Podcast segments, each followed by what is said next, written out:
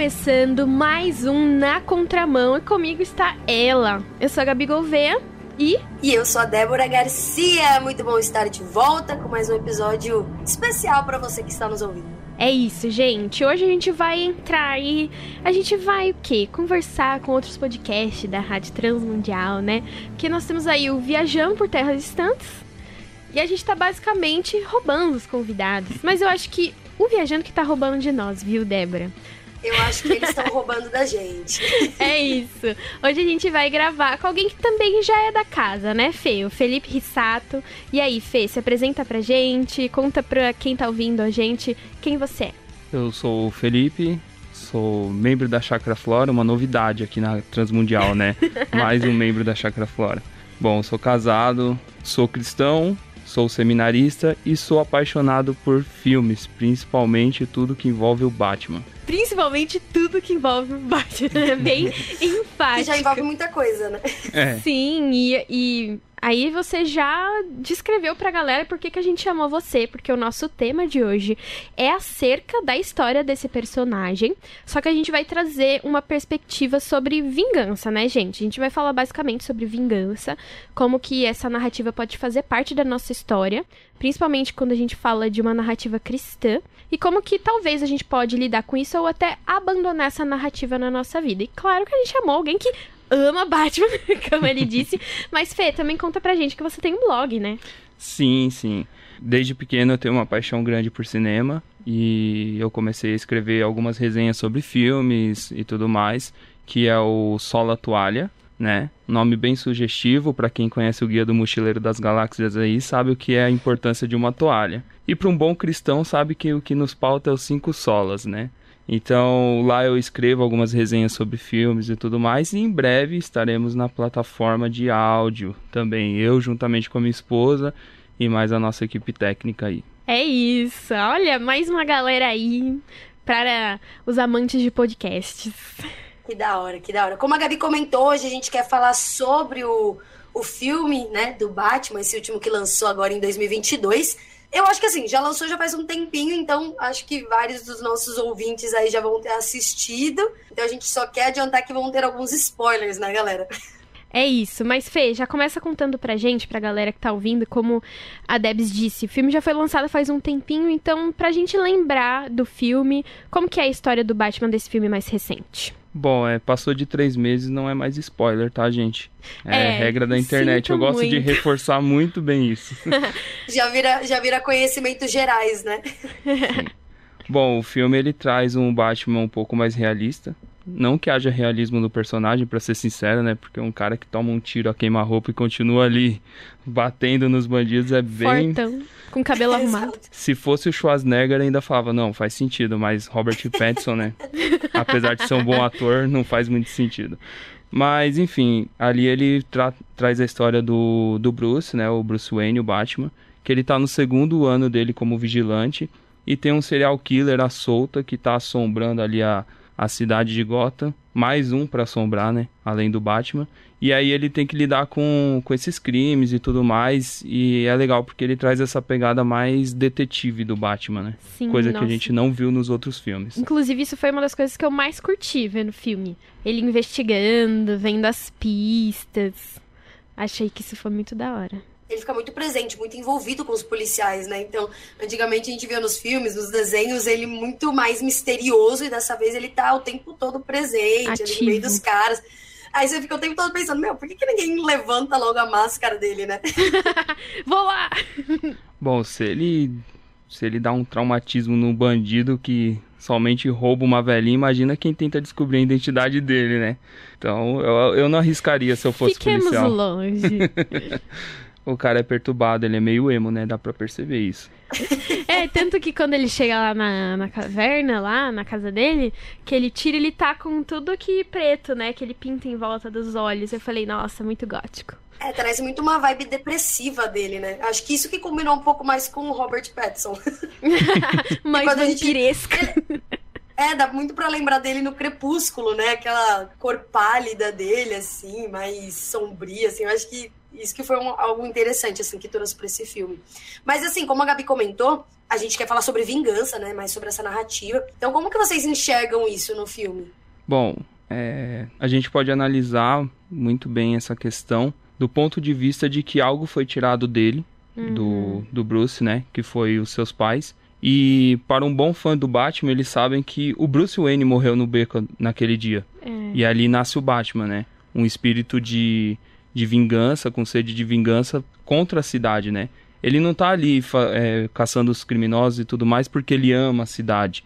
Ele tá fazendo isso porque ele quer se vingar daquela Exatamente. cidade, daquele sistema opressor que foi lá e tirou a, a, a infância dele, né? Sim. E mais para frente a gente vê que esse discurso dele muda um pouco também. A gente tem depois o Batman sendo um símbolo de justiça dentro do, do universo da DC Comics, que é uma coisa que eu acho que é um anseio humano, né?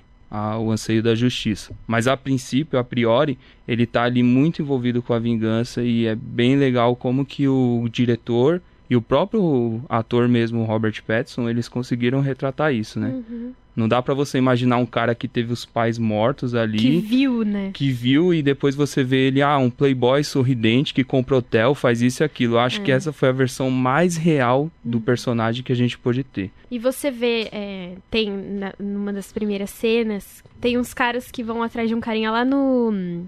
Acho que é um metrô, né? Isso. E aí ele sai assim da sombra devagar. E parece que assim, você não precisa me dizer que ele é forte, ele não precisa falar nada. Só do jeito que ele sai da sombra, parece que você sente essa perspectiva triste e pesada, né? Tanto que tem um, um, dos takes que mostra o pé dele chegando, né? E eu falo, nossa, é uma perspectiva pesada mesmo, é um Batman mais sombrio.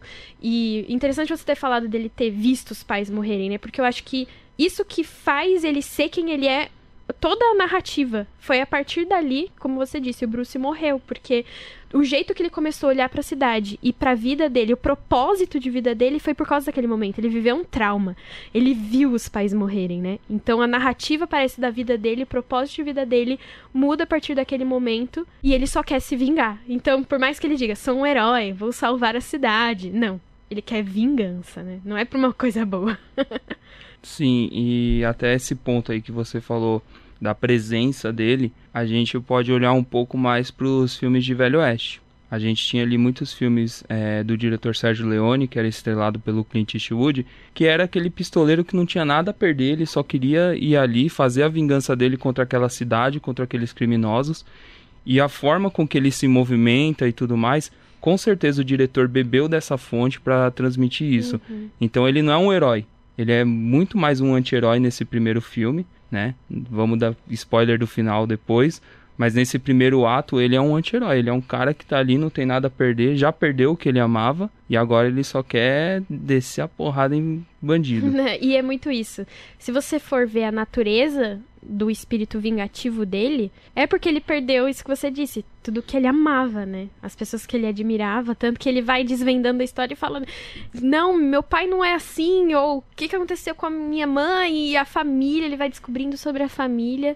Às vezes eu acho que a gente fica que nem ele no filme, né? Porque ao mesmo tempo que ele tá solucionando um caso, para tirar o serial killer de ação na cidade, ele tá descobrindo sobre ele mesmo. E a gente faz isso na nossa vida, né? Todos os dias a gente, às vezes, faz as coisas no automático, mas não percebe que isso fala muito sobre quem a gente é. Às vezes, uma postura no trabalho, uma fala. Esses dias, né, Rissato? O Rissato faz parte lá da minha igreja, como ele falou, e a gente tava conversando sobre os jovens. E a gente percebe que coisinhas pequenas mudam uma pessoa por completo. A gente conversando sobre eles, sobre quem eles são, quem eles podem se tornar e o que a gente quer se tornar também.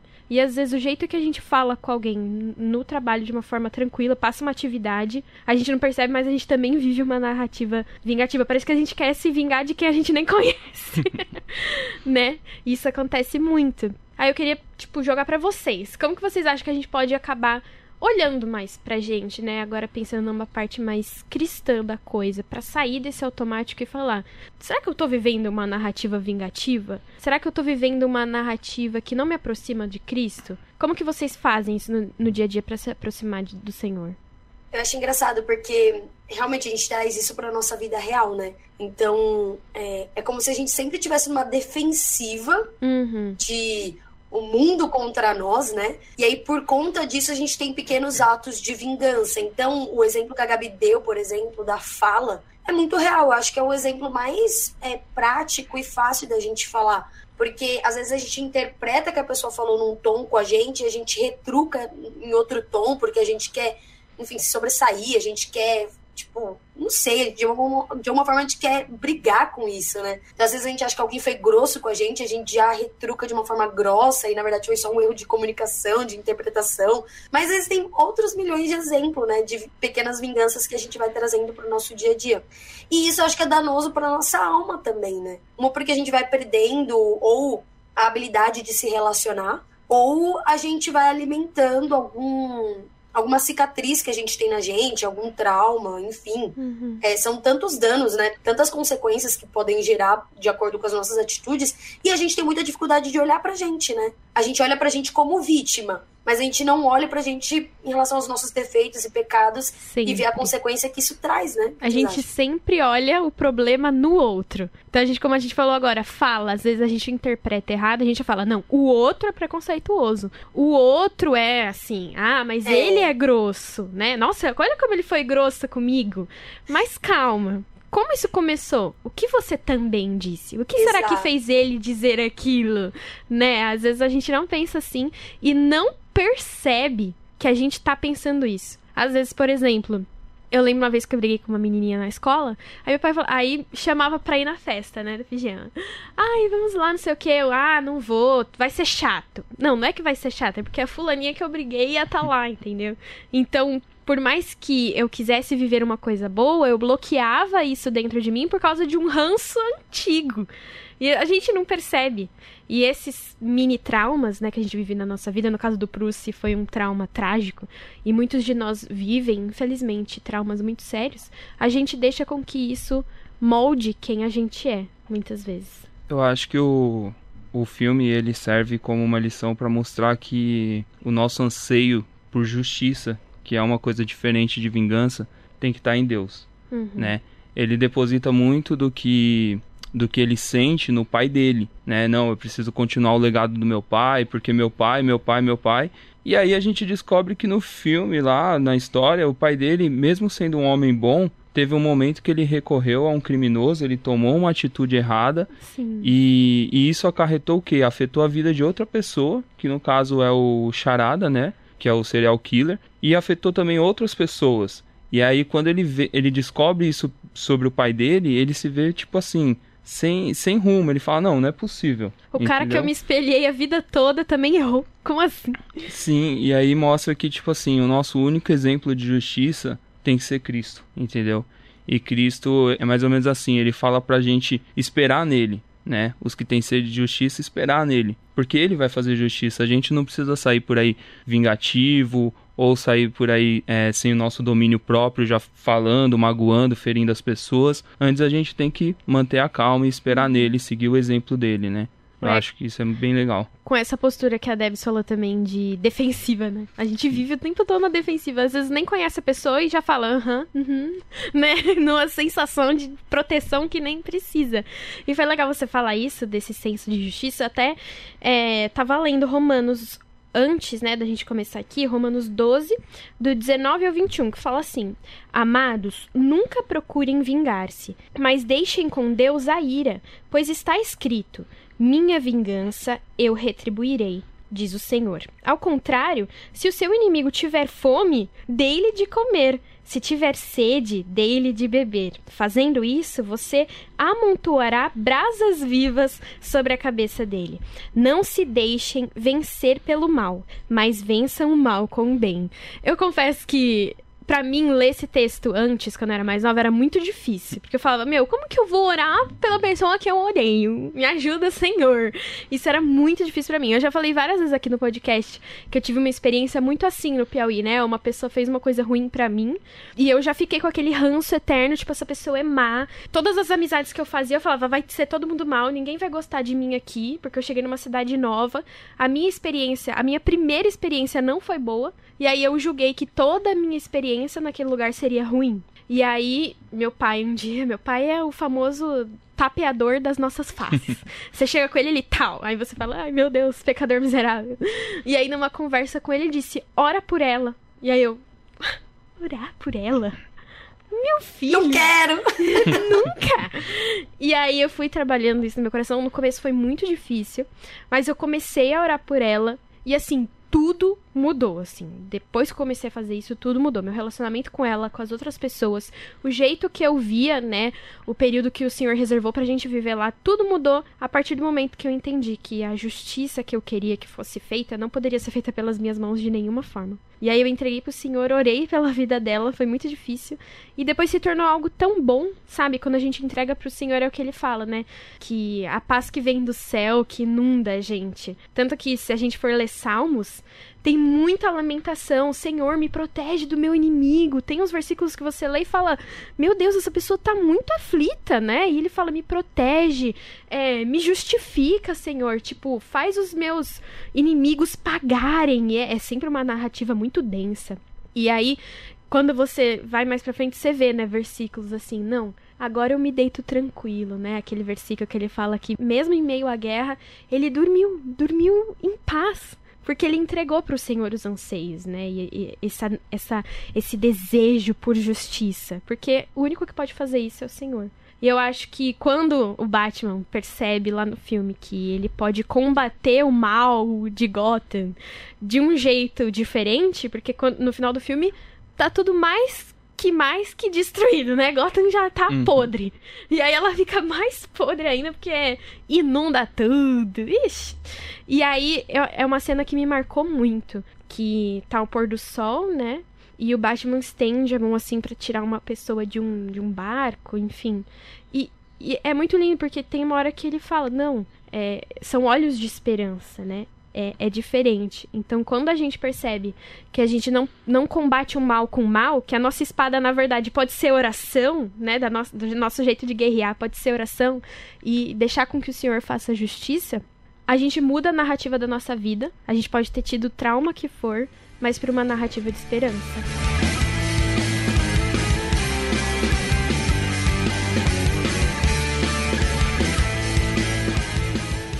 É, eu acho bem interessante o paralelo que o filme faz com Moisés. O Batman é uma representação de Moisés ali sob um olhar bíblico, no ponto de vista de que ele era alguém privilegiado, assim como Moisés, né? Era alguém que vivia no palácio de Faraó e de repente ele vai lá e quando ele vê o seu povo sendo oprimido, ele vai e mata o guarda, ele se vinga pelo seu povo, ele faz justiça com as próprias mãos ali de uma certa forma. E aí depois Moisés é trabalhado e ele enxerga que não. Ele está ali não é para condenar aquelas pessoas, mas ele está ali para salvar elas, para libertar, para trazer a esperança que Deus havia prometido para elas. E é muito interessante porque no, nessa cena da que tem a enchente, a gente tem um, uma vista de cima, a câmera pega de cima, a hora que ele começa a guiar o pessoal. E se você olha o sinalizador dele, dá uma impressão de que a água é vermelha, fazendo uma alusão ao Mar Vermelho, e ele guiando as pessoas dentre aquelas águas vermelhas. Ali para mim foi, foi tipo nítido que o diretor se inspirou sim, até porque super-heróis são muito inspirados em, em, personagens bíblicos, isso daí desde sempre. E eu olhei assim e falei, cara, isso é uma alusão muito forte a Moisés né? É um exemplo a ser seguido. E vai muito também daquilo que, que a gente estava falando aqui, é, sobre a vingança e tudo mais, como a gente deve agir, porque nós estamos sendo olhados, estamos sendo observados por outras pessoas. E ali ele foi observado pelo Charada e ele inspirou o Charada a tomar as decisões que ele ia tomar sobre Gotham City. Por quê? Porque aquele espírito de vingança também estava sobre o Charada, que foi uma pessoa oprimida, que foi uma pessoa que sofreu traumas, era um órfão também, e ele olhou para o Batman e falou assim: "Não, eu vou me inspirar nesse cara aqui" entendeu? E aí no final ele inspira as pessoas com a esperança, trazendo a esperança para elas. Então antes alguém que ficava nas sombras, nas trevas, né, que ele só aparecia nas trevas, nas sombras, a gente vê ele no nascer do sol, uhum. né, aquele frame bem bonito, lindo. aquele uniforme lindo, Deixa eu parar por aqui. Ai, sou fã. É. Então, com aquele nascer do sol muito bonito e olhando assim para ele e ele sendo um símbolo de esperança, carregando uma menininha no colo. Sim. E ele foi a inspiração para aquele órfão também do começo do filme, que é a primeira pessoa que pega a mão dele na hora que ele estende a mão. Porque aí ele pensou, pô, eu posso mudar a vida desse menino aqui. O que não fizeram por mim, eu vou fazer por ele. E não batendo em criminosos, mas agora sendo uma inspiração. Isso é da hora, porque a, a cena do de cima, né, mostrando ele guiando o pessoal, meu, para mim me marcou muito. Isso que você estava falando sobre ele do nada perceber que ele pode ser uma inspiração. Do nada não, né? Depois de muito aprendizado, né? Mas é, é muito claro, principalmente numa das é, falas finais dele, né? Eu até anotei. Ele começa a falar assim: a cidade está com raiva, com cicatrizes como eu. Nossas cicatrizes podem nos destruir mesmo depois de curadas as feridas físicas. Mas se sobrevivermos a elas, elas podem nos transformar. Elas podem nos dar o poder de suportar e a força para lutar. Eu achei essa fala dele muito forte, muito forte, porque é, tem até uma música do Rodolfo Abrantes, né, que tem uma frase que fala que que das minhas feridas saia poder para curar. E é justamente isso. É, a gente trouxe, né, é, essa comparação com a nossa vida real, de como em pequenas atitudes a gente tem que ter se vingando de situações da vida eu acho que é justamente esse aprendizado que a gente tem que trazer pra gente, né? Sobre a gente pegar esse, é, esses momentos, conseguir transformar tudo, tudo isso através do amor e da graça de Jesus e poder ser vida e luz para outras pessoas. E é isso que ele faz, ele começa a mudar também a mente dele. Até a prefeita lá, a, ela começa a trazer uma, uma, um discurso de esperança também pro pessoal. A cidade está destruída, os, o, o Batman já fala mesmo que provavelmente viriam coisas piores, vão vir coisas piores antes de tudo melhorar. Mas eles estão tentando achar esperança na cidade, uhum. além disso tudo, sabe? Então ela fala que, meu, se a gente se unir, a gente consegue, meu, trazer a esperança de volta. E eu acho que é isso que a gente tem que fazer como corpo de Cristo também, né? Porque a gente vê aí, mundo uhum. afora, o mundo tá caindo, guerra política, famílias deixando de se falar, tretando E a gente aí. esconde os nossos problemas, né? A Exato. gente não quer se mostrar vulnerável, mas as nossas cicatrizes podem sim nos fazer mais fortes quando a gente compartilha e a gente usa isso para crescer, né? Porque o Senhor nos fez novas criaturas. Então, um trauma que pode ter servido como uma narrativa ruim pode se tornar uma narrativa de paz e de esperança na nossa vida quando a gente encontra a nossa identidade em Cristo. É, é, muito isso mesmo. Essa frase que você leu é muito linda, Debs. Porque é muito isso. Quando a gente se permite ser vulnerável, a gente abre é, espaço para que o Senhor entre né, na nossa vida. E essa é a diferença da gente agir através de atitudes que são moldadas num, num caminho assim com Cristo, do que nas nossas próprias atitudes, né? Que, enfim, se a gente for agir através da nossa carne, né? Aí a sentido. gente sai que nem ele, metendo porrada em todo mundo. Ai, mas é isso, gente. Foi muito bom é, conversar sobre esse tema. Eu acho que os filmes estão aí pra falar da nossa vida, sobre a nossa vida, sobre nós. Tipo, não tem um filme que eu não assista, pode ser de herói, pode ser em galáxia, de luta de galáxia, que eu sempre me identifico com alguma história. E eu acho que é bom a gente estar tá sensível, né, Fê, a essas histórias, porque elas podem falar muito sobre nós e sobre quem a gente pode ser em Cristo. Sim. Eu sempre tomo como exemplo algumas lições que os filmes dão, tanto ruins quanto boas, porque a gente também aprende com o erro dos personagens, né? E eu sempre tento aplicar na minha vida algumas coisas, tanto que meu filme preferido aqui, revelando para todo mundo, é O Rei Leão. Ah. Que é uma coisa que moldou a minha infância é, muito no, no conceito de que, por exemplo, todo mundo acha que o lema do filme é Hakuna Matata, por exemplo. Esqueça os seus problemas, né? Deixe eles para lá. Mas não. É, a grande lição que ele aprende no final é que o pai dele fala para ele: lembre-se de quem você é.